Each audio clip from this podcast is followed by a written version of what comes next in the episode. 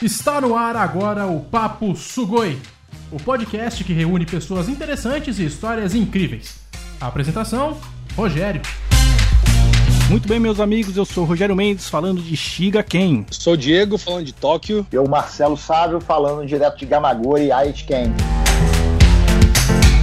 Muito bem, pessoal, sejam bem-vindos ao podcast Papo Sugoi. Fiquei um tempinho aí parado, né? Ficamos num hiato aí, mas já voltamos e acabei voltando com esse tema que hoje é o que domina o documentário, as notícias e a vida de todos no mundo inteiro, né? Então hoje eu convidei o Diego Tiama e o Marcelo Sávio Pimentel para a gente bater um papo aqui e principalmente eu quero ouvir a visão deles, ouvir a opinião deles, como que tá sendo o estilo de vida lá em Tóquio, como que tá sendo o estilo de vida lá em Aichi. Então para quem não conhece, o Diego Tiama, ele é empresário brasileiro aqui no Japão com mais de 14 anos de experiência no mercado asiático. Diego é um cara muito ligado à área de tecnologia, startups, recrutamento. Ele é fundador da Spotted Recruit e além de outras empresas empresas, inclusive a Mora.jp, que juntamente com a sua esposa, a Aline, né, eles comandam, é um e-commerce de moda feminina e ele também já foi o meu convidado, que aliás, ele foi o meu primeiro convidado no Papo Sugoi. Também já conversei com a Aline, juntamente com o Diego, em um outro episódio, que a gente conheceu a história da Aline, da, da Amora, né? Então foi um bate-papo muito legal, vale a pena você ouvir.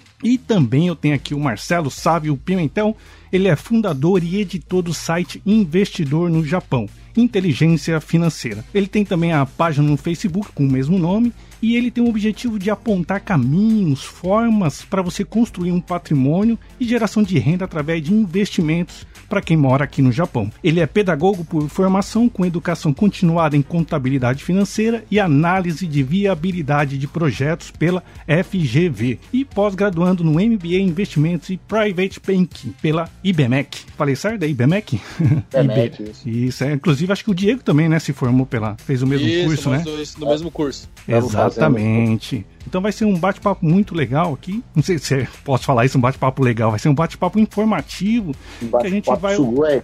Exatamente. É. Pra gente entender um pouco esse momento atual que a gente está passando, que é, a gente não sabe ainda se é só o começo, estamos no mês, já indo para o final, né? Para entender, para tentar entender um pouco do que realmente a gente está passando, essa crise, o mercado financeiro, é, emprego, trabalho, estilo de vida, a sociedade no geral. Então vai ser legal ouvir aqui a, a visão de ambos sobre o que o Brasil e o Japão estão fazendo de certo e errado, e principalmente nós brasileiros, como seremos afetados daqui para frente. Então fica aí que hoje o nosso bate-papo está Sugoi.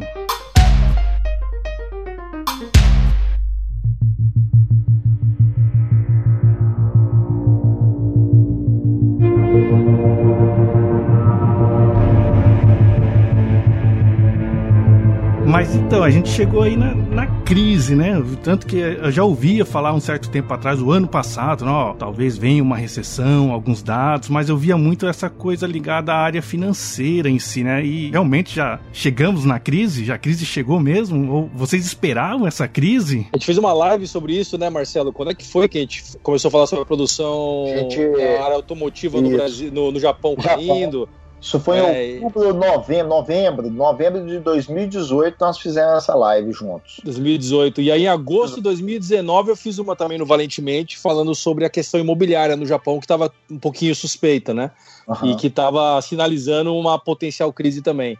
Então, assim, a gente já vem, de certa forma, enxergando alguns parâmetros aí que são bem comuns de uma possível recessão. O Japão já vem apresentando já sinais financeiros é, fracos já nos últimos dois, três trimestres aí. Então acho que o Marcelo pode falar mais sobre essa questão financeira, mas a economia já vem cambaleando já há algum tempo, né? Então o que a gente, o que a gente diz, né, economicamente falando, é que o vírus foi um catalisador, né? Ele realmente veio para poder é, acelerar um processo que já estava em construção. Uhum. Mas você acha que isso era um cenário do Japão, que você falou do Japão, já era um cenário mundial também, ou, ou pegaria só alguns países em si? Tirando o vírus de, de lado, né? Eu acho que era um cenário mundial. Marcelo talvez vai concordar comigo. A gente via os Estados Unidos aí também reduzindo os juros aí de, de a níveis históricos, né? Sim. E então assim, eu acho que já era algo que, na verdade, quando você salva né, um país ou, ou mesmo a economia global de uma crise, geralmente dizem isso, né? Você está plantando a semente da próxima crise. Da próxima crise, exatamente. Exatamente. Então foi o que aconteceu em 2008. A gente viu um crescimento de 10 anos aí é, ininterrupto, né? Sim. E agora a gente está uhum. vendo realmente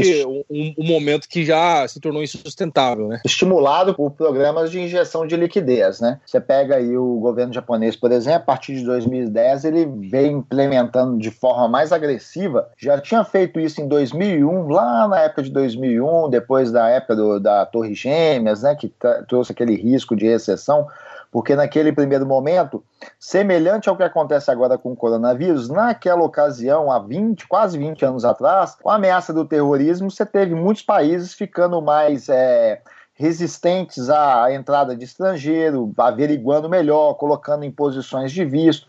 Então você deu uma segurada no PIB global ali no, é, nos últimos trimestres, 2001 e início de 2002. Aí veio todo aquele processo que desencadeou aquela guerra do Iraque, né, 2003 e tal.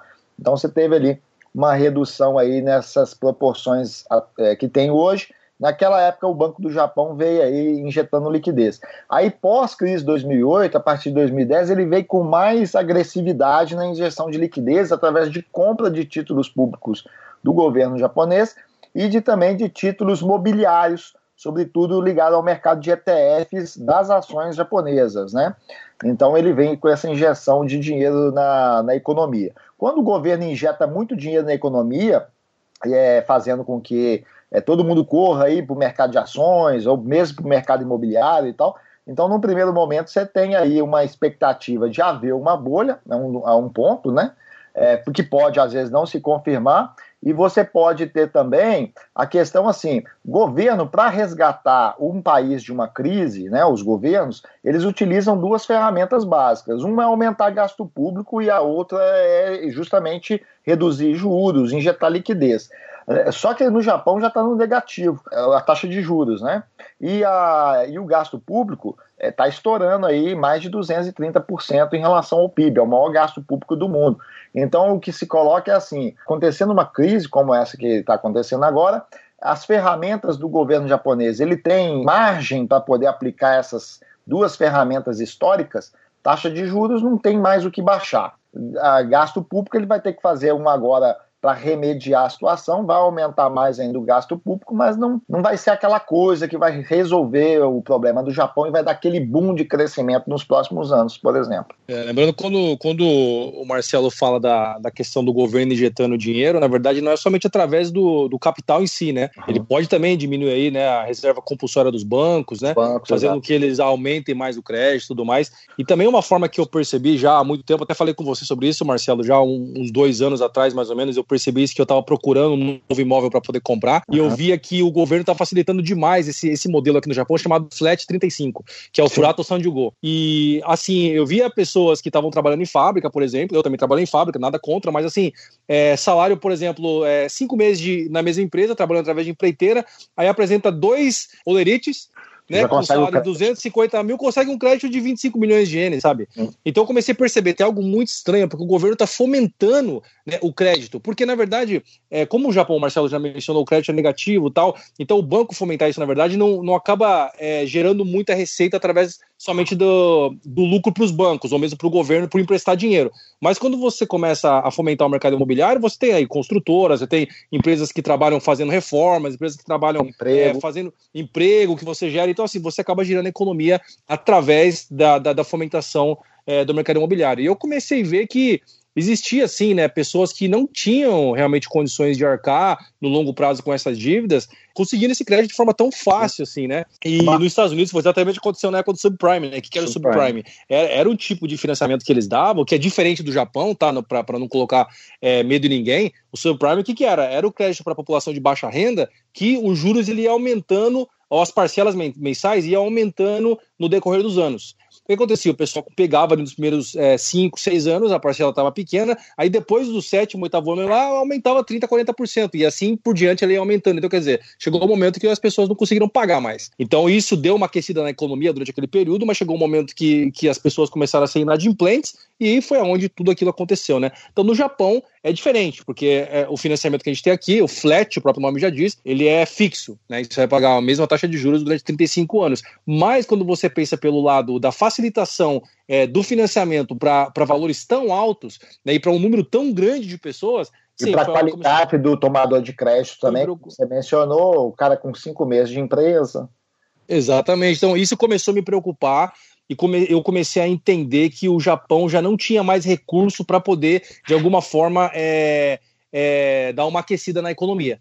Né? Então, o Flat 35 foi uma das formas que eles encontraram para tentar, de alguma forma, dar essa, essa, essa, inflada na economia. Eles conseguiram. Né? A gente vê hoje né, o número de brasileiros que têm casa própria e tudo mais. É muito bom para as pessoas, realmente, não, não, entrando no mérito né, do aluguel ou da casa própria, mas eu falo, financeiramente falando, economicamente falando, não deixa de ser uma preocupação. Né? Agora, eu não consigo enxergar qual é o mecanismo que o governo vai usar para poder conseguir recuperar o que está sendo perdido por esse, essa falta de atividade econômica durante esse período do, do, do coronavírus, né? Ah, até que eu ia aproveitar para perguntar para vocês, somente para o Marcelo também, né? Que ele tem postado muito lá no Facebook sobre essa ajuda que o governo agora estipulou de 300 mil ienes para cada família, né? Eu acredito que seja para cada família. Vocês enxergam aí de acertos e erros é, que o governo japonês tem adotado nessa crise do coronavírus e também fazendo um paralelo lá com o Brasil, que acaba influenciando também, afetando, né, por, por sermos brasileiros, apesar de estar morando aqui no Japão, né, mas eu queria que vocês falassem um pouco sobre essas atitudes do governo, se com essa ajuda financeira realmente é um,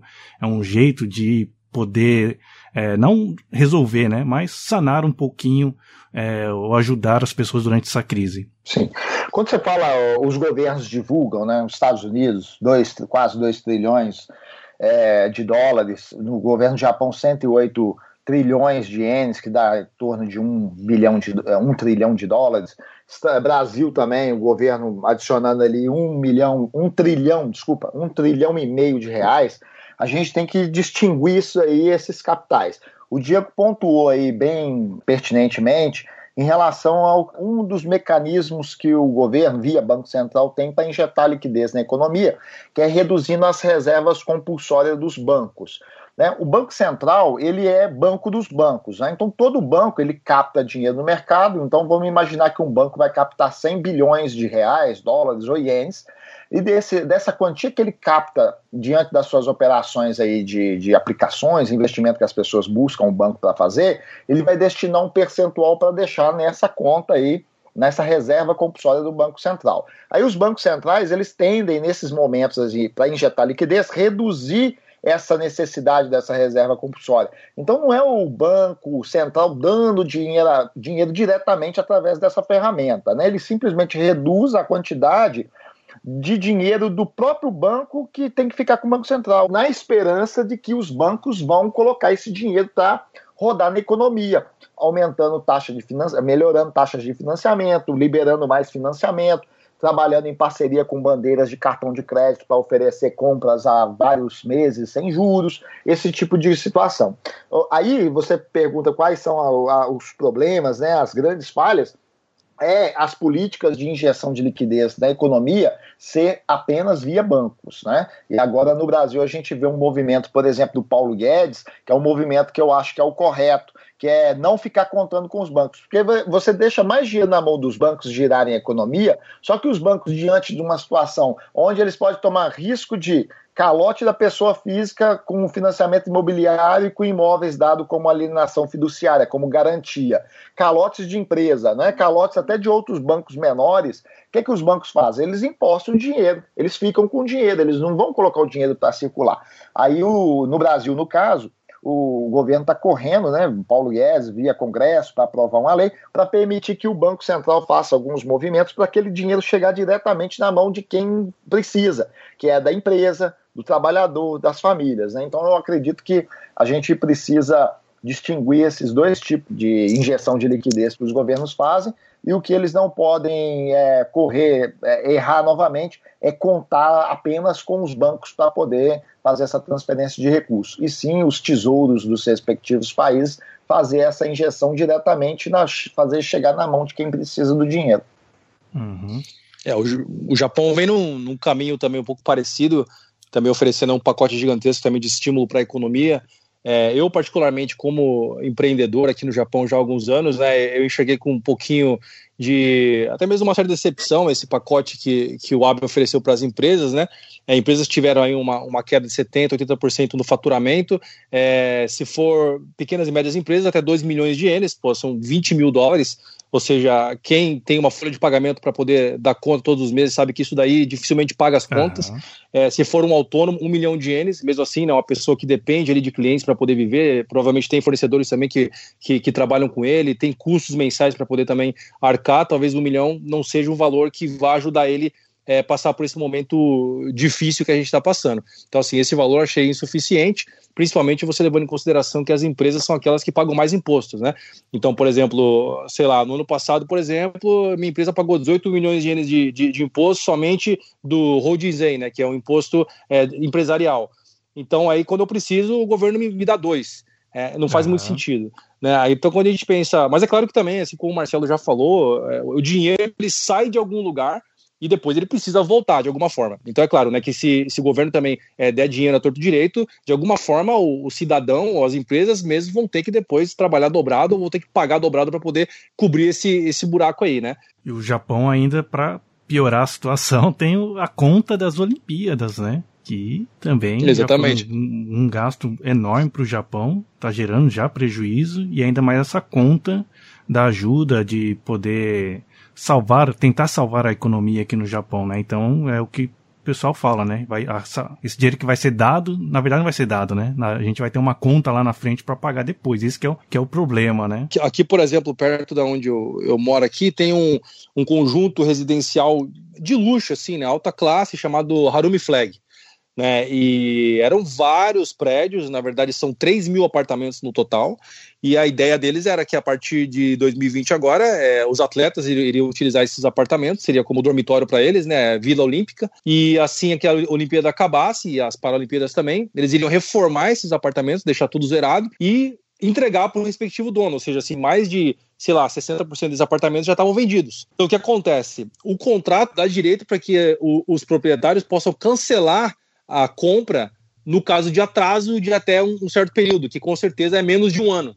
Né? Então, hoje em dia já está havendo essa discussão aqui em Tóquio, por exemplo, qual que vai ser o tamanho do rombo do Harumi Flag.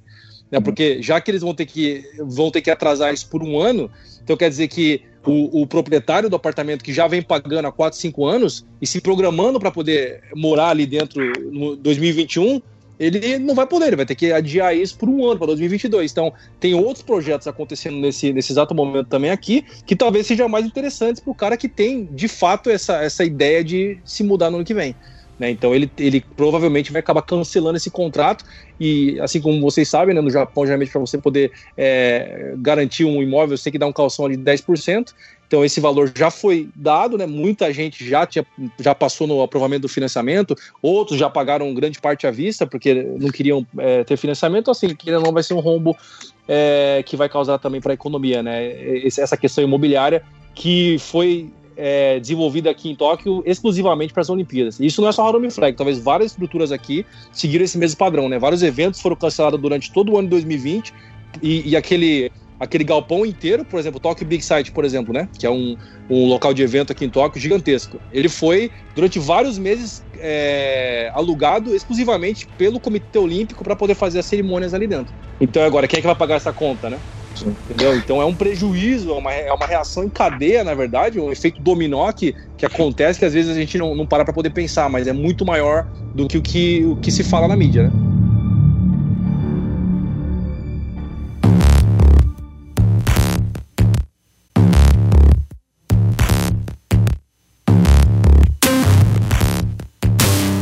Mas em relação à atitude do governo sobre quarentena, isolamento, qual que é a visão de vocês? Porque eu acompanho pela internet, dá pra ver, principalmente no Brasil, né?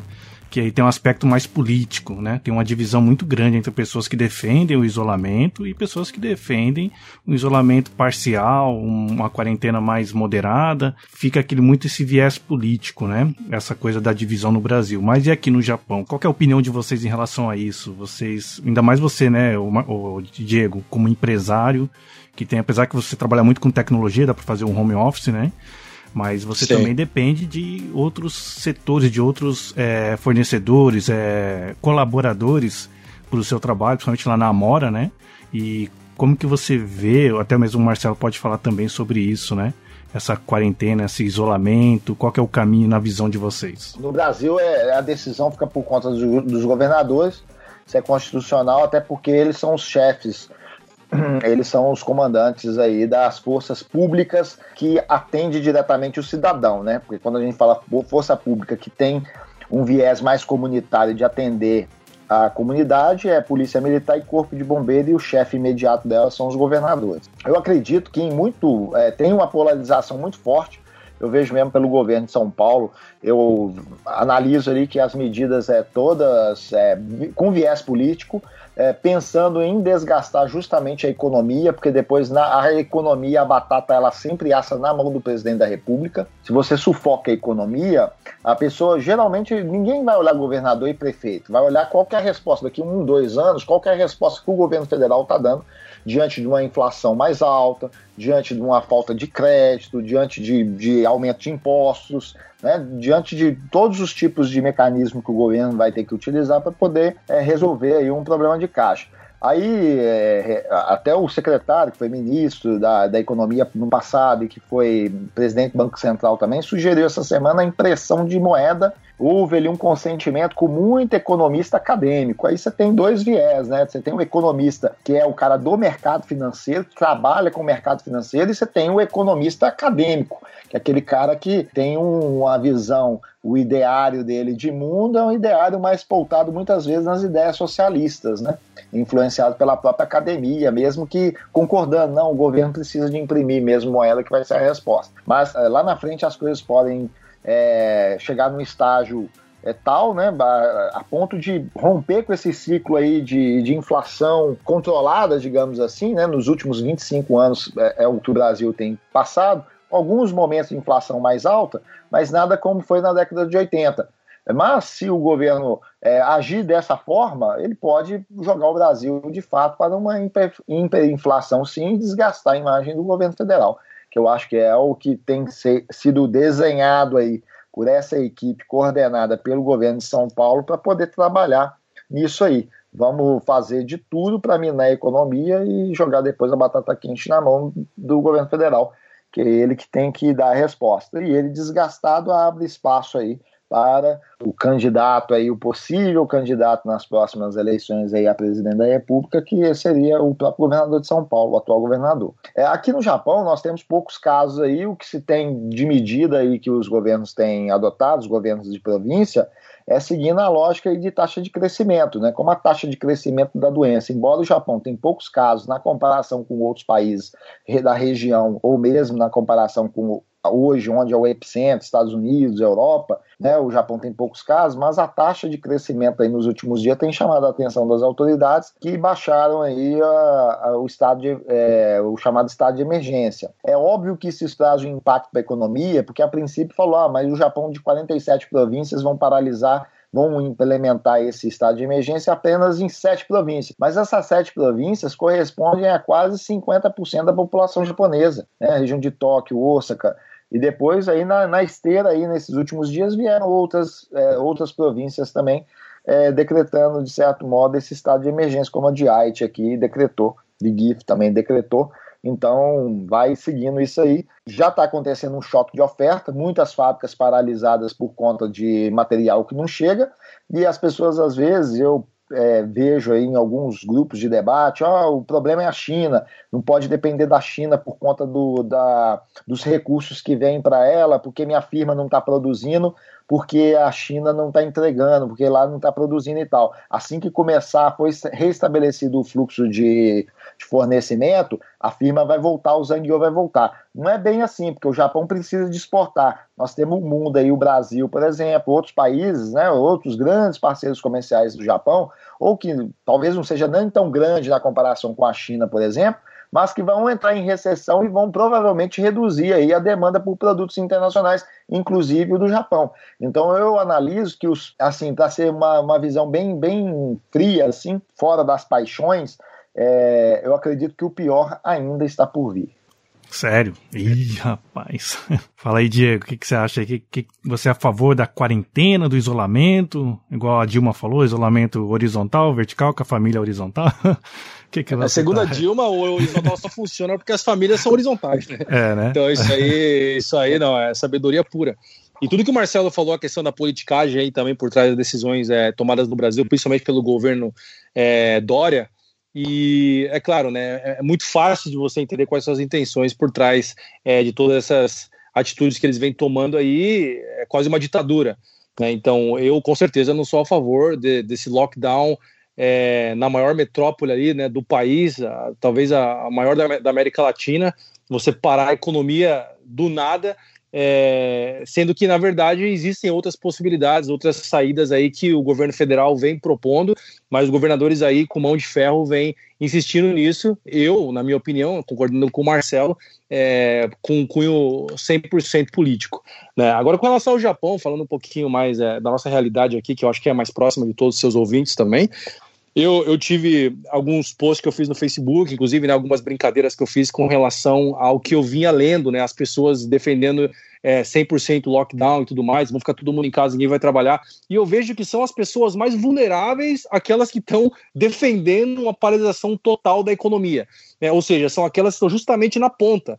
Né? O funcionário operário terceirizado que trabalha numa fábrica de autopeças, que, que como o Marcelo falou, depende de exportação para poder ter receita e depende de importação para poder ter produção, é o cara que está defendendo uma paralisação total achando que isso vai salvar a economia. Né? Agora, vejo que o Japão, no meu ponto de vista, é, tem sido muito, muito prudente com relação às atitudes que ele vem tomando. Né? Tanto a mídia aqui, você vê, por exemplo, que não segue a linha da mídia da Globo do Brasil, por exemplo. Né? Eles vêm noticiando um aumento, tal, tal, mas assim, a vida continua, é, vamos tomar os cuidados necessários, vamos lavar as mãos, é, vamos né, é, evitar um contato muito próximo com outras pessoas. Quem precisa trabalhar, vai trabalhar, né, tenta fugir do horário de pico. As empresas, por favor, sejam mais flexíveis, porque o Japão é um país que vem de um histórico de sofrimento já de muitas décadas. Né? Então, o Japão foi devastado pela bomba atômica, se reconstruíram. Né? O Japão teve o terremoto de Kobe, se reconstruíram. Teve o tsunami, é, se reconstruíram. Então, assim, é, é um país que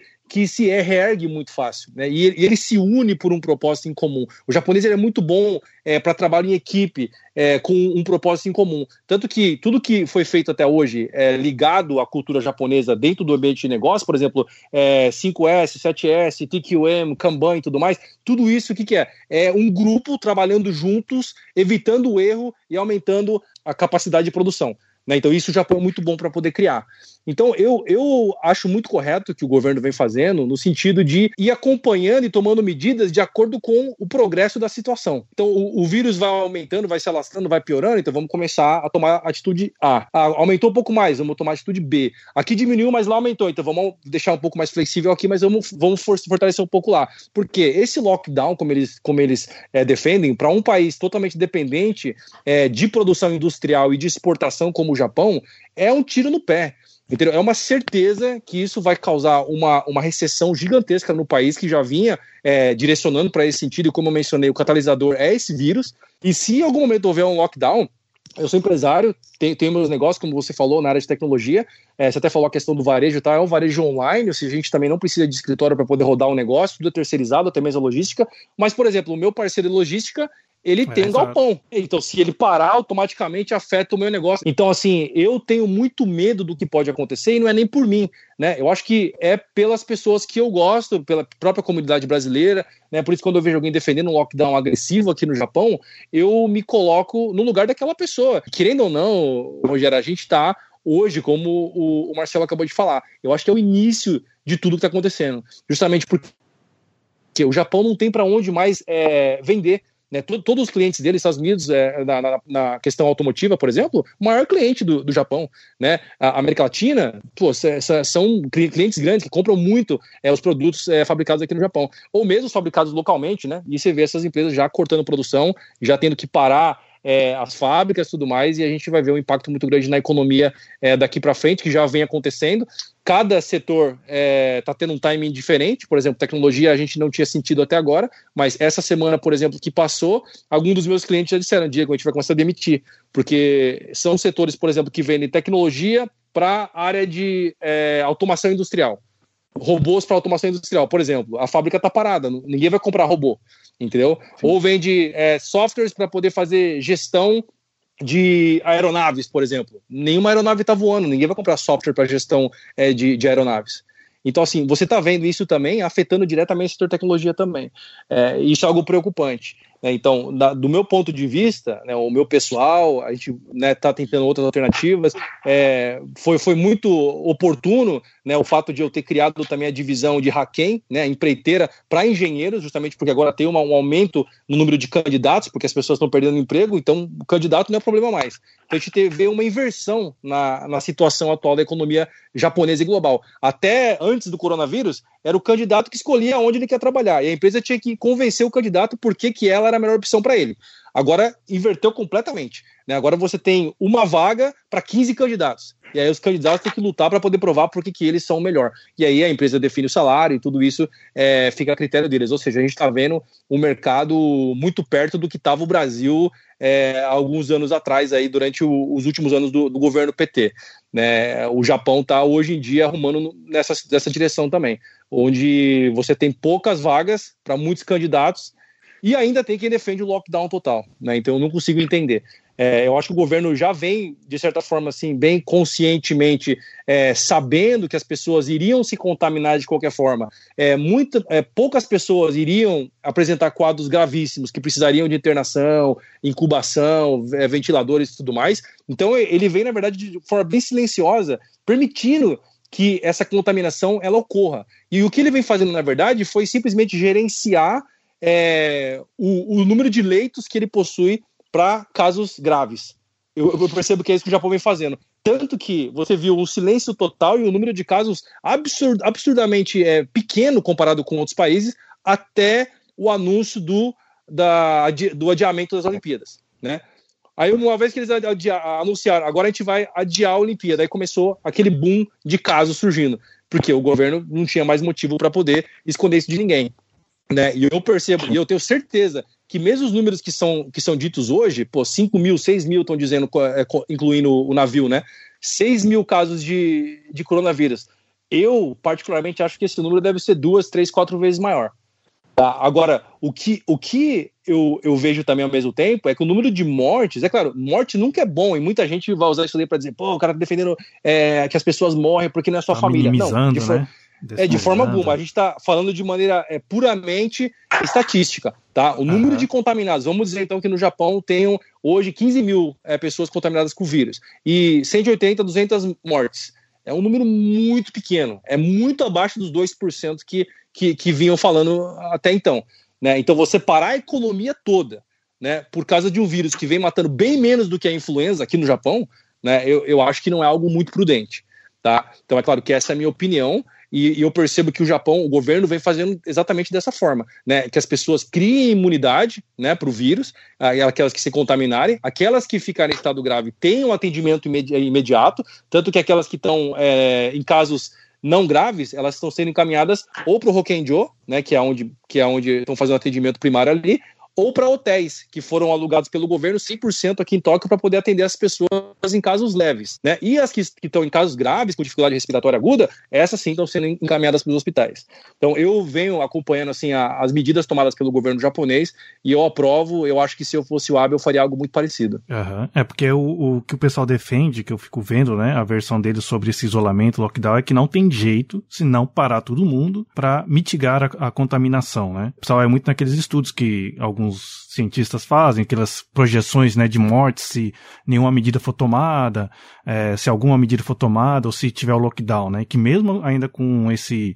essa quarentena, com esse isolamento, ainda vai ter um número de mortes muito, muito alto. Então fica essa discussão, né, da saúde em primeiro sim. lugar, ou a economia, fica esse sim, debate, sim. né? É, o, o que eu acho mais engraçado é as pessoas usarem como benchmark, né, como, como um exemplo a ser seguido a China. E eu deixo esse, esse comentário ah, para o Marcelo, é. e com certeza ele vai apresentar dados mais, mais, mais relevantes do que o que eu posso falar aqui, mas é uma piada. O que você acha, Marcelo? Que o Marcelo, antes, ah. antes de você comentar, né, eu já li aqui uma notícia que a China meio que já tá falando que teve um mascaramento nos números Mas atuais, é... que não é. Isso aí acho que. Isso é desde nem... sempre. Isso é desde uhum. sempre. A China, é, você não, não, não se pode confiar numa ditadura. Não se pode confiar num governo que faz cerceamento de, de informação.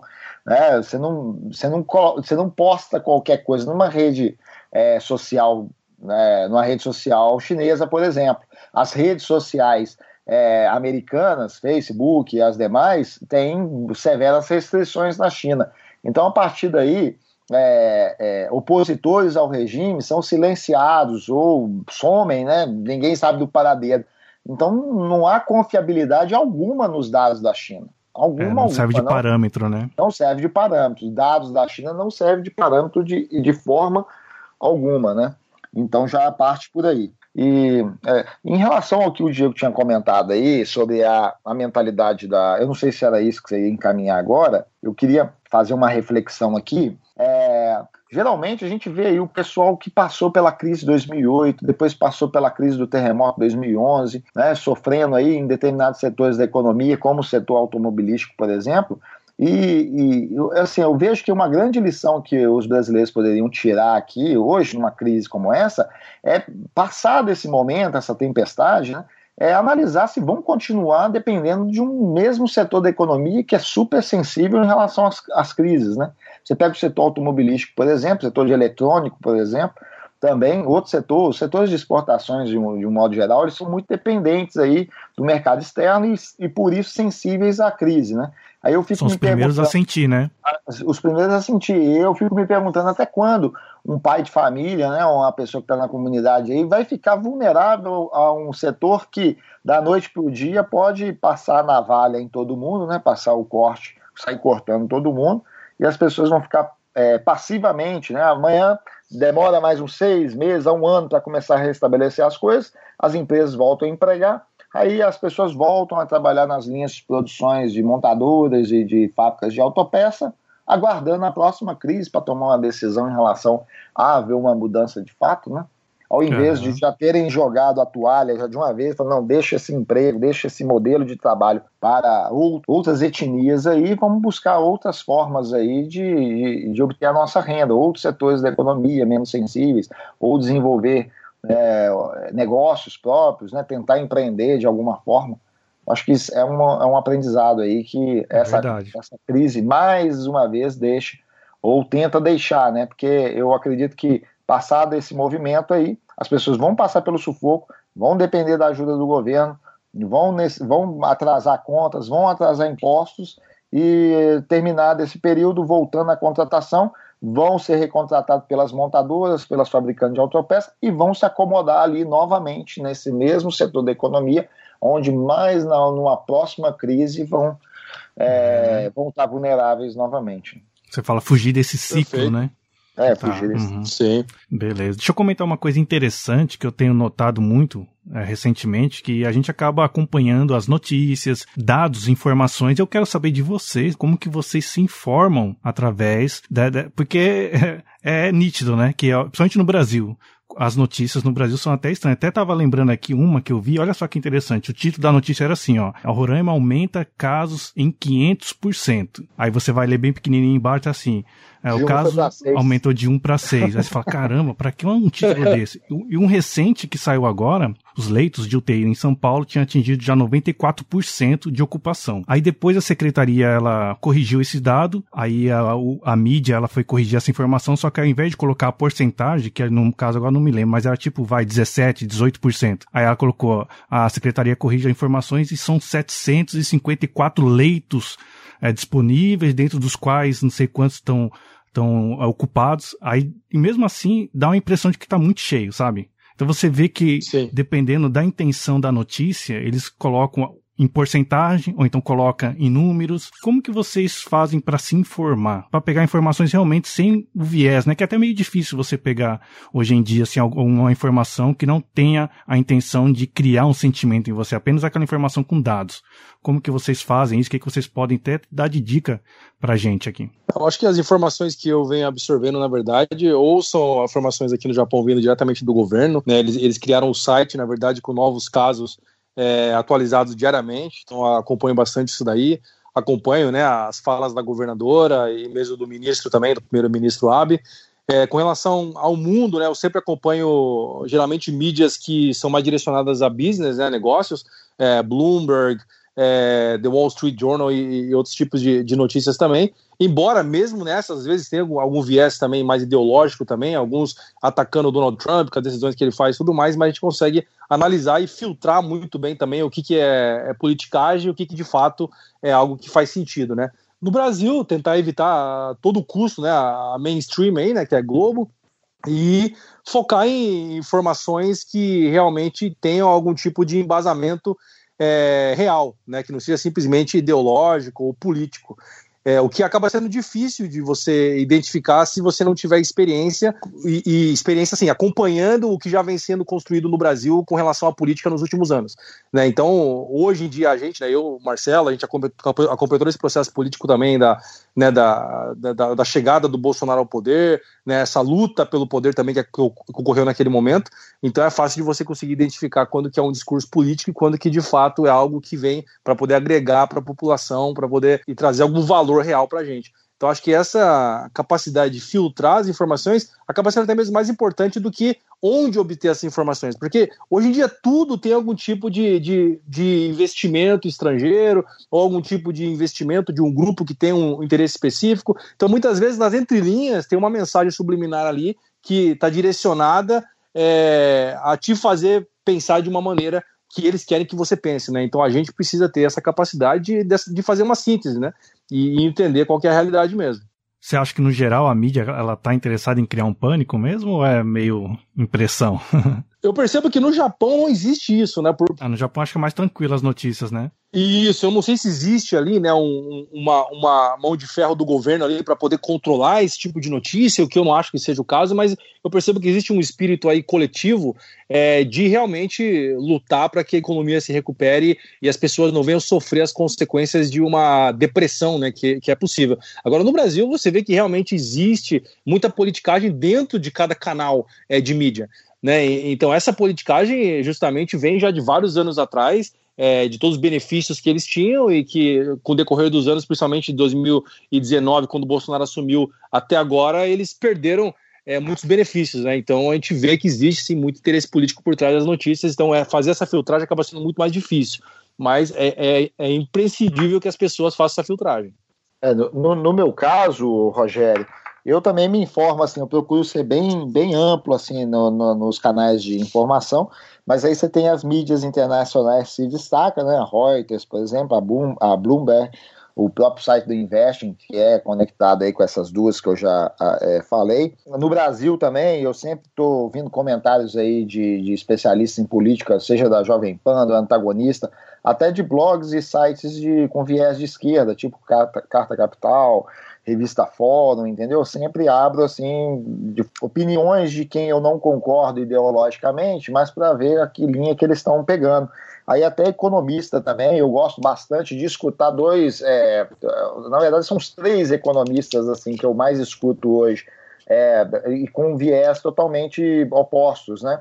É, tem o Eduardo Moreira, que é totalmente de esquerda e é economista e, e professor de investimentos também, e tem, por outro lado, tem o Roberto Dumas também, que é professor de economia também, com um viés mais liberal, e tem o, o Ricardo Amorim também, que é um economista também, então é, todos os três têm uma visão macro aí da economia, cada um com seu viés, então a gente vai procurando é, ver como pensa um lado, como pensa o outro, né? É, tirando nossas próprias conclusões. Mas na mídia, de um modo geral, a gente tem essa questão aí. Sempre a gente tem que observar é, que a, a, é, pessoa que diz e o, o, lugar social que ele ocupa, né?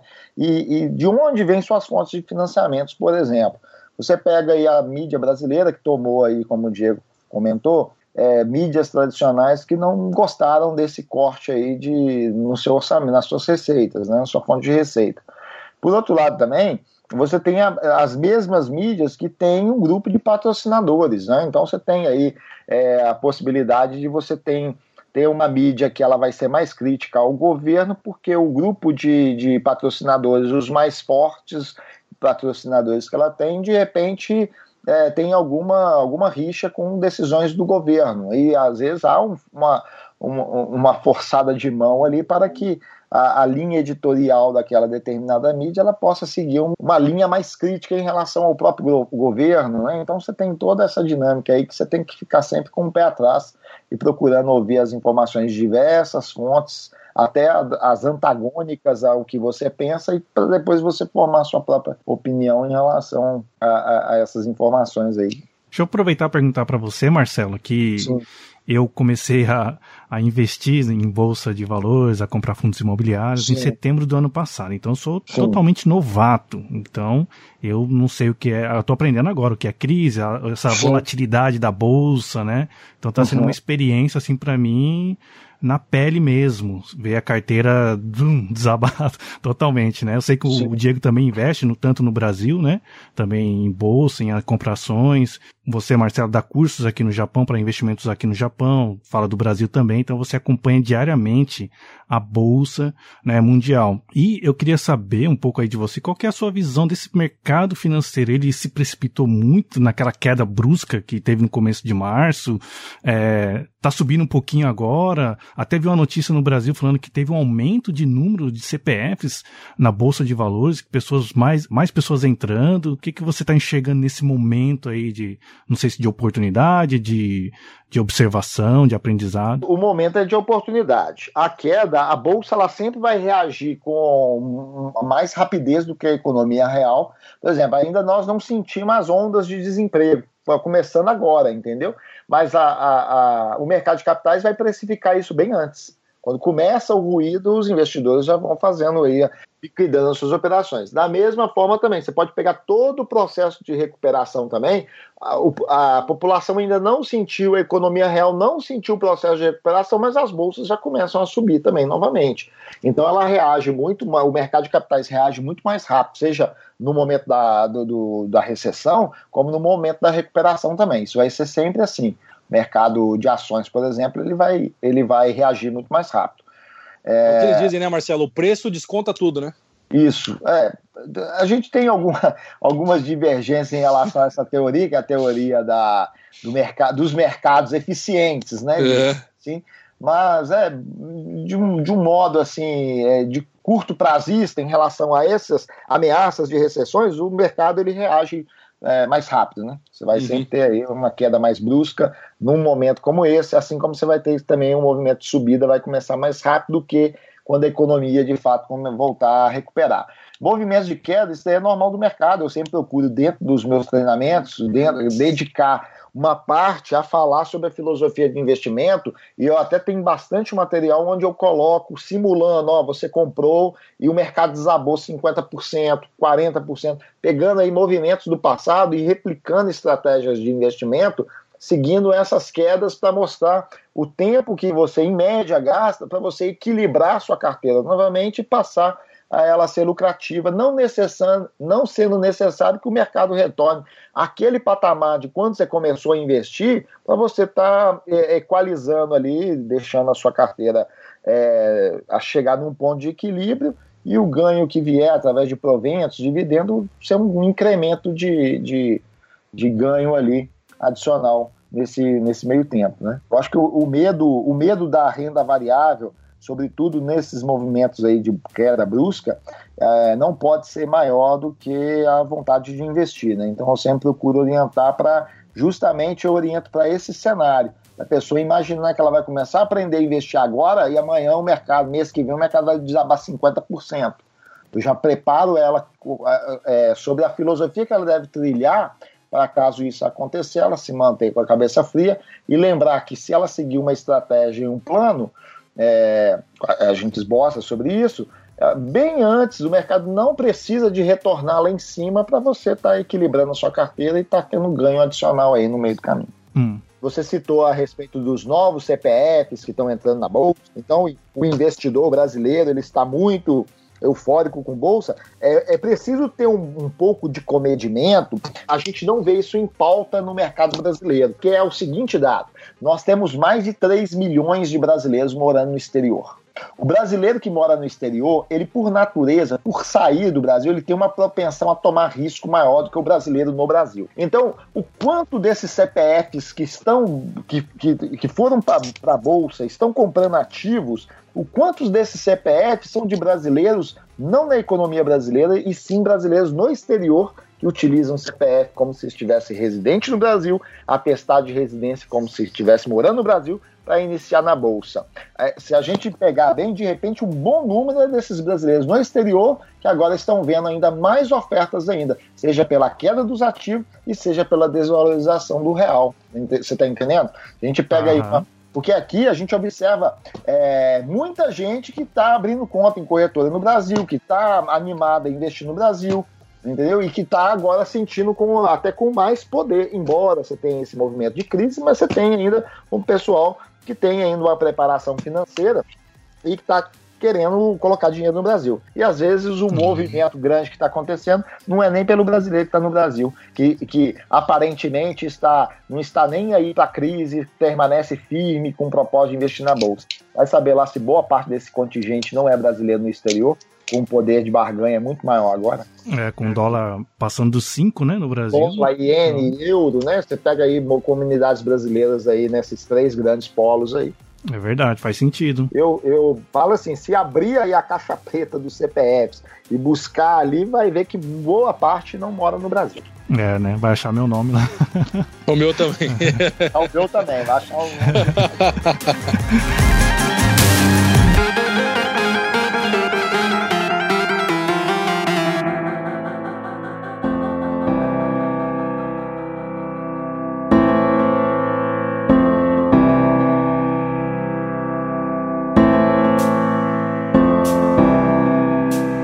que, que vocês enxergam aí de recuperação? Será que a gente já pode enxergar uma luz no fim do túnel para esse ano, para os próximos meses, ou só o ano que vem mesmo pode cancelar 2020 que já era?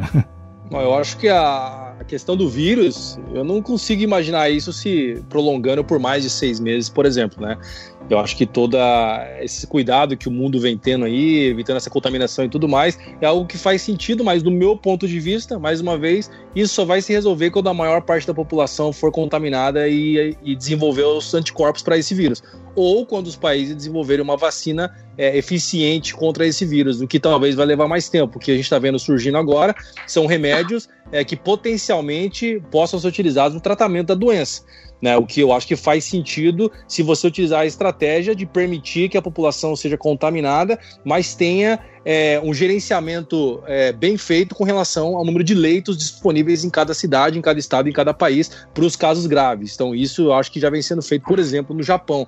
Tá? Embora exista aí, né, é, muitos dados escondidos e, e muitas teorias é, contrárias a isso, mas o que a gente vê até hoje acontecendo aqui no Japão é exatamente isso. Então, quanto mais rápido o país tiver uma boa parcela da população já contaminada com anticorpos, mais rápido a economia volta a ser o que era. Né? Mas lembrando que hoje em dia, com o mundo globalizado que a gente vive, uma coisa é a população voltar a viver sem precisar usar máscara diariamente. Outra coisa é as pessoas realmente voltarem a ganhar o que ganhavam antes, as empresas voltarem a faturar o que faturavam antes e todo mundo ter a segurança financeira que tinham até, é, sei lá, janeiro ou dezembro de 2019. Né, a, gente, a gente talvez demore um pouquinho mais para poder ver isso daí. Então, com relação ao vírus aqui no Japão, eu não consigo imaginar isso propagando por mais de 4, 5 meses. Eu acho que lá para sei lá, é, é, agosto ou julho, a gente já vai começar a ver uma situação bem melhor já. Né? Agora, com relação à recuperação econômica do Japão, vai depender muito da recuperação econômica do mundo. Né? A gente vê os Estados Unidos hoje em dia vivendo realmente né, uma, uma pandemia nacional ali gigantesca, com Nova York praticamente parada. Então, 6 milhões de pedidos de desemprego. É, já está batendo quase 10 milhões já, né, de, de, de seguro-desemprego. Esse dado é alarmante, né? Então a gente vendo o tamanho do estrago que está sendo feito, o governo injetando, né, esse, essa ajuda aí de trilhões de dólares na economia e tudo mais, a gente sabe que não vai ser suficiente para poder é, parar o problema. Vai amenizar, vai fazer com que esse problema ele se, se, se alastre de maneira um pouco mais é, devagar. né, mas ele vai crescer até chegar a uma proporção onde o governo precise é, injetar mais dinheiro e mais dinheiro, e aí aos poucos a gente vê a economia retomando é, o que era antes. Então a gente vai ver talvez o, o mundo voltando a ser o que era antes dessa pandemia, é, talvez no segundo trimestre de 2021, é, eu acho que vai ser mais ou menos isso. Não dá para poder imaginar antes. Na empresa minha, por exemplo, no Spotted, a gente tinha metas ambiciosas para esse ano. A gente queria triplicar o faturamento de 2019. Hoje a única meta é não, de, não demitir ninguém. Né? Eu já, já uhum. falei para a galera, a gente cortou todas as metas financeiras que a gente tinha. Então acho que assim, sempre com muito otimismo.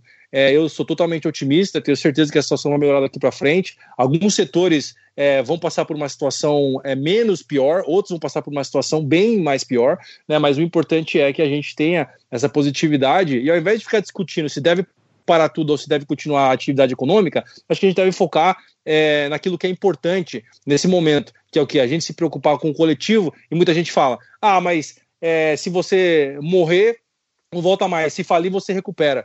Agora, o que a gente tem que entender é que uma depressão, ela mata muitas pessoas também. Né? Existem dados econômicos que dizem que cada, cada diminuição de 1% no PIB mundial é, significa 100 mil é, mortes por suicídio. É, então, é, então às vezes é mortes que não são nem relacionadas à crise. Né? A, na crise de 29, né, depois ela se agravou, foi em 31, 32, é, do século passado, houve um aumento é, expressivo no número de suicídios nos Estados Unidos por conta da Grande Depressão. Né? Sim. Agora, você imagina como é que é numa favela, né, numa periferia da Índia, por exemplo, né, o, as pessoas que não têm condição nenhuma, que pegam uma moto e vão trabalhar de mototáxi todos os dias para poder trabalhar hoje, para ganhar hoje, comer hoje e amanhã não tem nada. Como é que essas pessoas é, vão ficar verdade. em casa tirando foto, fazendo, postando selfie no é. Facebook? Não dá. Então, a nossa realidade que a gente vive não pode servir como parâmetro para a gente poder é, é, decidir o que é melhor para o mundo. O que é melhor para o mundo é ter comida na mesa. Essa é uma lógica, esse é um fato. Entendeu? As pessoas matam, morrem diariamente em alguns lugares do mundo por não ter o que comer. Né? Então a gente precisa ser um pouco mais analítico e ter uma visão um pouco mais macro, não tão limitada. Né? E aquilo que o Marcelo deixou, aquela reflexão que ele fez, que é perfeita, né? realmente, vamos pensar, galera. Né? Será que você vai esperar uma próxima crise para então repensar a sua condição de cidadão estrangeiro no Japão? Hoje trabalhando dentro de uma linha de, de montagem é, terceirizado, ganhando por hora, dependendo 100% de uma economia aquecida. Eu falo economia aquecida porque no, num padrão normal da economia, eles não precisam de tanta mão de obra assim, entendeu? Quando a economia está aquecida, sim, você precisa pegar quem vem. Né? O cara não fala rua, não, beleza, joga aqui para dentro, só precisa de um braço. Essa é a realidade. Né? Agora, a economia é, é, caiu um pouquinho, voltou para a normalidade, já diminui bastante essa demanda. Entrou numa crise agora, não existe necessidade nenhuma de estrangeiro mais aqui trabalhando dentro das fábricas mesmo porque a produção vai parar. Né? Então é a hora de buscar conhecimento, de buscar é, especialização, de buscar se conectar com pessoas que estão fazendo algo diferenciado para poder aprender, para poder enxergar que aqui dentro desse país a gente tem muitas oportunidades. O que a gente precisa realmente é abrir a nossa mente, né? É deixar de achar que nós somos donos da razão e começar a enxergar novos horizontes e se preparar para que numa próxima situação como essa você possa estar numa situação muito mais confortável. Né? Acho que essa, essa é a mensagem. É, e eu, quando eu pontuei, eu, eu não falei nem sobre a questão financeira. É, de falar da pessoa se preparar, ter uma reserva financeira, né, que muita gente não tem, e daí fica aí à mercê de salário, de seguro-desemprego ou de uma ajuda emergencial do governo, né? É, simplesmente poutando só na fonte de renda aí, que muitos estão estagnados aí no mesmo setor da economia que é sempre sujeito às crises, né?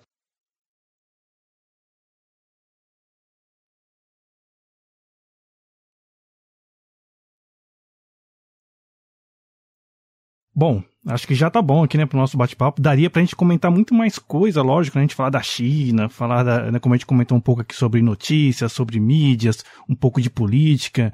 E para quem tá ouvindo a gente, quiser conhecer mais o trabalho do Marcelo, vai ter link aqui na postagem do podcast desse episódio para você conhecer lá o Investidor no Japão, tem lá na página no Facebook, tem um site também. E se você quiser conhecer também o Diego Te Ama, ele tem uma página muito legal no Facebook chamado Valentemente, onde ele faz lives com as sua esposa, ele expõe lá as suas ideias, sua, as suas visões. É muito interessante para a gente aqui, a comunidade, ou para você que está aí no Brasil também, conhecer essas visões, esses pensamentos, as opiniões. É lógico que pode haver divergência, algum pensar de um jeito, mas é legal isso, você ver esses lados, entender o, a, as preposições, o que, que a pessoa está colocando, para a gente também formar a sua própria opinião. Eu quero agradecer aqui o Marcelo, o Diego, o Tião por essa oportunidade. Lembrando, pessoal, tem link na postagem lá no paposugoi.com. Você vai ver fotos, tem links, tem muito mais informação para você. Rogério, muito obrigado né, pela oportunidade de novo. Acho que é a terceira vez que eu participo do Papo Sugoi.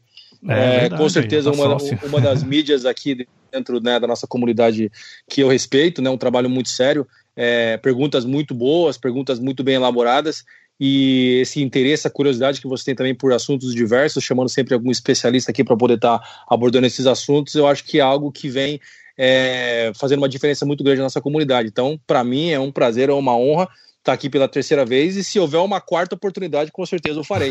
Espero ter contribuído aí né, compartilhar da minha visão, a minha opinião para as pessoas e deixando mais uma vez a mensagem de força, de otimismo e de positividade. Né, a situação hoje parece um pouco nebulosa, a gente não consegue enxergar muito o que vem pela frente, né? Inclusive eu vi até mesmo esses dias um, um, um post, né, em algum lugar, não sei se foi no Facebook ou no Twitter, é, né, um, um carro e numa chuva muito forte e estava tudo meio nebuloso, né? Mas o, o tanque estava cheio. Então acho que isso é importante, nosso coração cheio de felicidade, de, de paz, de amor, de fé, né? Por mais nebuloso que seja, a gente se, se apega na nossa fé, na nossa positividade, no nosso otimismo e com certeza a gente vai vencer esse momento também, por mais difícil que seja. Muito obrigado. É, de igual forma, também gostaria de agradecer ao Rogério pelo convite. É a segunda vez que eu estou participando do Papo Segoi. Eu também faço minhas palavras do Diego no que diz respeito a, a produção de conteúdo feita pelo Rogério aí com, de, de forma diferenciada na nossa comunidade. É, a mensagem que eu deixo aí para quem é, for nos ouvir aí nos próximos dias é, não esmoreça diante dessa situação. Você tem que tirar alguma lição dessa, desse momento aí mais conturbado na economia, é, sobretudo em relação às preparações futuras. Né? Vai, essa crise vai passar como todas as outras crises passaram, isso daí é fato. É, uma hora as coisas vão se é, estabilizar, vai haver o período de recuperação, mas você tem que tirar lições aí dessa crise e, pro, e procurar consertar aí alguns eventuais erros de trajetória aí para que na próxima crise, você que vai também acontecer, né? Crise sempre acontece. É, né? você está preparado. Seja as crises sistêmicas, essas que afetam todo mundo, sejam as crises específicas que todos nós estamos sujeitos um, um, momento de dificuldade na família, né? um momento de dificuldade com um ente querido, que é uma, uma espécie de uma crise específica. Né? Então a gente tem que estar preparado para tudo isso aí. Muito obrigado a todos. Beleza. Só antes de terminar, vou terminar aqui com um, um pensamento, uma reflexão baseado no que o Marcelo falou aí agora há pouco sobre esse ciclo, né? Porque eu tava pensando hoje, assim, que interessante, né? Por exemplo, eu trabalho em fábrica uhum. e o mês que vem vai ter uma redução no horário de trabalho, né? E eu fiquei pensando, caramba, será que eu, eu tenho que limitar a minha vida em vender a minha hora? Porque a gente vende a hora, né? Eu trabalho vendendo a minha hora para a fábrica, 8 horas por dia, 10 horas, 11 horas por dia. Então eu vendo a minha hora. Será que eu vou ficar limitado a vender somente a minha hora? Será que eu não tenho algo de mais valor do que simplesmente entregar 60 minutos para um, uma fábrica. Então é algo que eu estava pensando hoje, que eu preciso, eu me incluo nisso, né?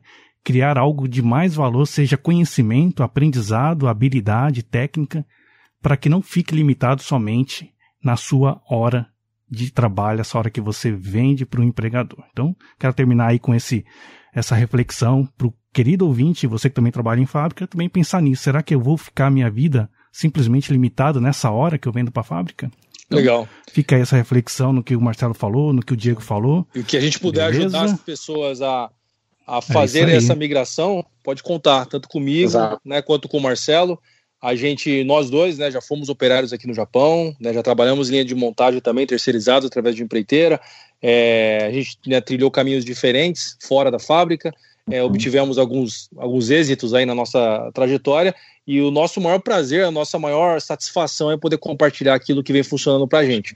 Então, isso é parte né, do que a gente vem fazendo aqui agora também, é, participando desse bate-papo para poder compartilhar conhecimento, sem nenhum interesse, senão é, poder de alguma maneira ajudar o ouvinte a tomar uma decisão que possa, de alguma forma, mudar a vida dele para melhor.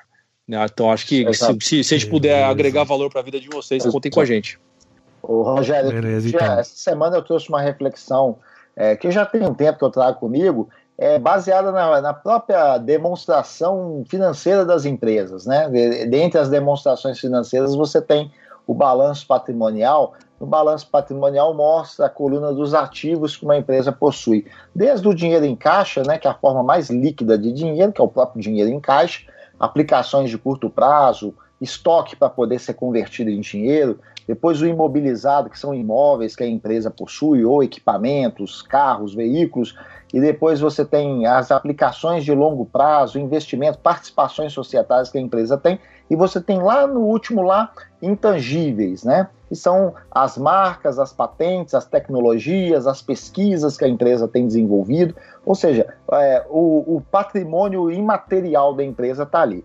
E se a gente pegasse assim, uma analogia a nós, seja como família, né, uma família, como é uma analogia de empresa, ou uma pessoa física, se a pessoa olha, ela não tem dinheiro em banco, ela não tem, então, liquidez, não tem aplicação de curto prazo, não tem imobilizado, não tem imóveis, não tem é, nada que é de valor, assim, né, um pouco mais de valor, não tem aplicações de longo prazo, não tem uma, uma, participação societária com ninguém, mas às vezes ela tem o intangível dela, que é o conhecimento, que é uma experiência de vida que ela tem, que é uma habilidade que ela possui, que ela pode transformar aquilo como uma fonte de valor, de agregar valor, inclusive como financeiro um para né? ela. É um ativo, um ativo intangível. Eu acredito nisso, que as pessoas às vezes não têm uma, os ativos materiais tangíveis, mas tem um ativo intangível com ela, que é traduzido aí em, em algum conhecimento, em alguma habilidade que você pode é, acrescentar, criar valor na vida das pessoas e também ser remunerado por tal habilidade, né? Cada um de nós é, identificar esses potenciais e dar sentido é, nisso nas nossas vidas. Sim, pois lembrando que quando, quando a economia tá boa e todo mundo tá empregado e tá tendo hora extra, as pessoas acabam se acomodando dentro é, desse círculo aí né, da rotina que você vive de trabalhar, ganhar o seu salário, comprar aquilo que você gosta, e isso acaba virando algo rotineiro. Então, muitas pessoas têm vontade de tentar algo novo, de utilizar as habilidades que tem, como o Marcelo mencionou, muita gente tem habilidade, mas não está utilizando ou não utilizou até agora. Então, às vezes, o, a vida vem e dá um empurrãozinho, né? Então, talvez agora, é, né? Né, numa crise, seja é. onde você vá poder utilizar né, o, o, o seu potencial, utilizar suas habilidades, criar novas habilidades e poder aí também, quem sabe até mesmo encontrar uma nova forma de levar a vida. Né? Então, sempre, mesmo no caos, dá para você poder enxergar oportunidades. Espero que vocês possam estar com o olho aberto para poder enxergar quando elas chegarem. E preparados, que é o mais importante, né? Valeu, pessoal. Até o próximo episódio. Tchau. Valeu, Rogério. Obrigadão. Falou, Rogério.